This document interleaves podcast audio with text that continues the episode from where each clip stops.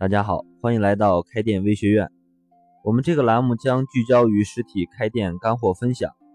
那么这个免费专栏是在我们微学院的知识店铺首发，建议大家可以先订阅关注一下。因为我最近忙着帮一些线下的店做活动策划和咨询，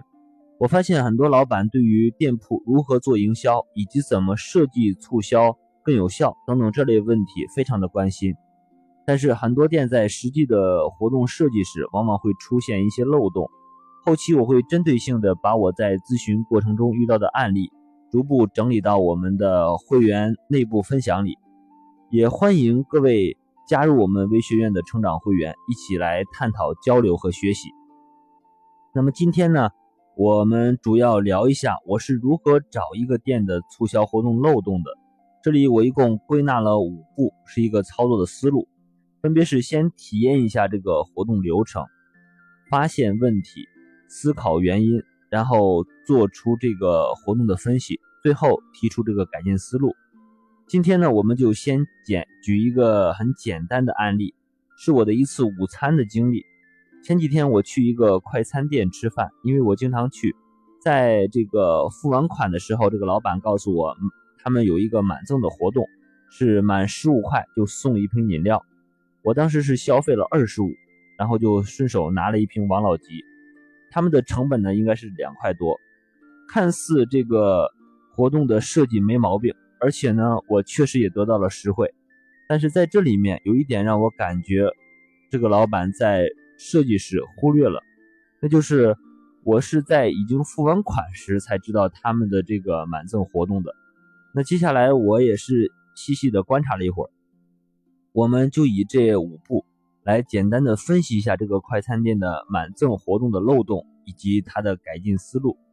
那么第一个呢是先体验一下这个活动流程。你是进店打饭，结账时呢被告知有这个满赠活动，于是你拿了一瓶饮料。第二点呢，我们来问自己几个问题。第一个是为什么这个老板要搞这个到店满十五送一瓶饮料的活动？第二是他做这个活动的目标是什么？第三是，呃，这个活动有效果吗？会不会这个反而比之前让这个老板挣的更少了呢？第四是为什么是十五而不是二十这个活动的起征点？呃，第三步呢，我们来思考一下这个，分别思考一下这个原因。对于第一个问题。呃，可能是他发现这个中午的时段很多人消费，但是消费的金额都是在十五块以下，所以他想通过这个赠送饮料的活动来刺激消费。那么这个目标方面呢，我觉得可能是他想通过免费赠送饮料这个活动来提高客户的客单价，增加复购人数，使中午这个时间段的收入呢能够提高。然后在效果方面。还不是特别的明显，接下来我们会做一些分析，嗯，然后就是第四个这个问题，那么这个金额可能是这个老板根据他历史历史的这个中午消费的金额得出来的，发现很多的这个人消费金额可能是不到十五块，进而选择的这个十五。好，那么第四步呢，我们做一下这个活动的分析，首先是这个活动推广方面。这个进店时你是不知道这个活动的，到结账时才知道有饮料送，因为中午会有很多人排队这个买单，所以说，假如当时我消费没有满十五，基本上也不是也不会这个倒回去加菜的。嗯，在客户进店之前，这个活动推广做的不够，这样呢也使这个店会流失了一些目标的客户。那么第二个是这个。活动的效果，呃，第一点呢，是我观察这个周围的这些顾客，基本上很多人都是人手一瓶饮料，而且在结账时没有重新回去再去加菜的，所以基本都是满足了十五块的这个活动门槛的，呃，所以很有可能在顾客不知道这个活动的前提之下，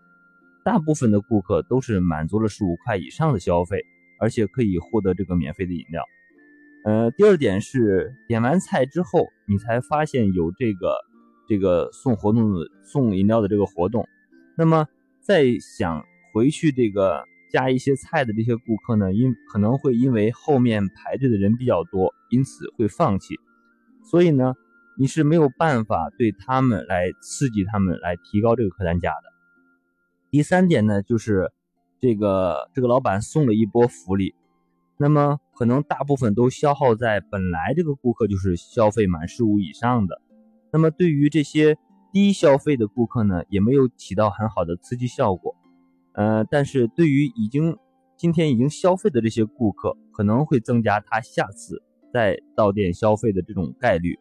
嗯，从而对店铺的这个营业额呢会有一定的提升效果。嗯，好了。最后，我们来这个分析一下这个改进的思路。第一点呢，我觉得这个它可以拟定这个活动金额的时候，应该根据每天的这个早晚的消费金额的数据，然后得出中午时段和晚上时段占比最大的这个消费比例是什么。因此呢，这个为这个活动的这个满赠的起点金额要设置好，这样呢。会刺激到更多的目标客户来消费，而不是让这些大部分已经达到这个十五块的这个起征点的这些顾客拿到这个免费的赠品。第二点呢，是要加强这个活动推广的这个曝光量，因为这个周围的快餐店都没有太多的这种活动或者促销，因此呢，这个店开展这个送饮料的活动。其实确实会吸引到一波不少的这个客户，而且现在的天气越来越热，送饮料还是比较有吸引力的，所以可以在顾客的整个的消费路径上去加强一下推广。比方说，这个进店门口摆放这个活动宣传的易拉宝或者海报，让客户进店之前就知道。那么在客户选菜的时候，也有海报或者明显的这些活动标识去提醒客户。有送饮料这个活动，让那些错过了进店时这个活动宣传的人，再次可以了解到你的这个满赠活动，进而提高他的这个呃购买率。那么以上五步呢，是我复盘的这个呃店铺促销的活动，呃以及它是否有改进空间的一个思路。虽然这个案例很小，但是各位可以借鉴一下这个思路。对于自己店铺的这个活动做一下复盘，你也可以把你的活动案例梳理一下私发给我，我会给你一些建议。好了，今天的分享就到这里。关于更多开店的问题，大家可以加我的微信交流和咨询。我的微信是开店日记的全拼。开店是一种修行，加入微学院的成长会员 VIP，和更多老板一起每天进步一点。谢谢大家。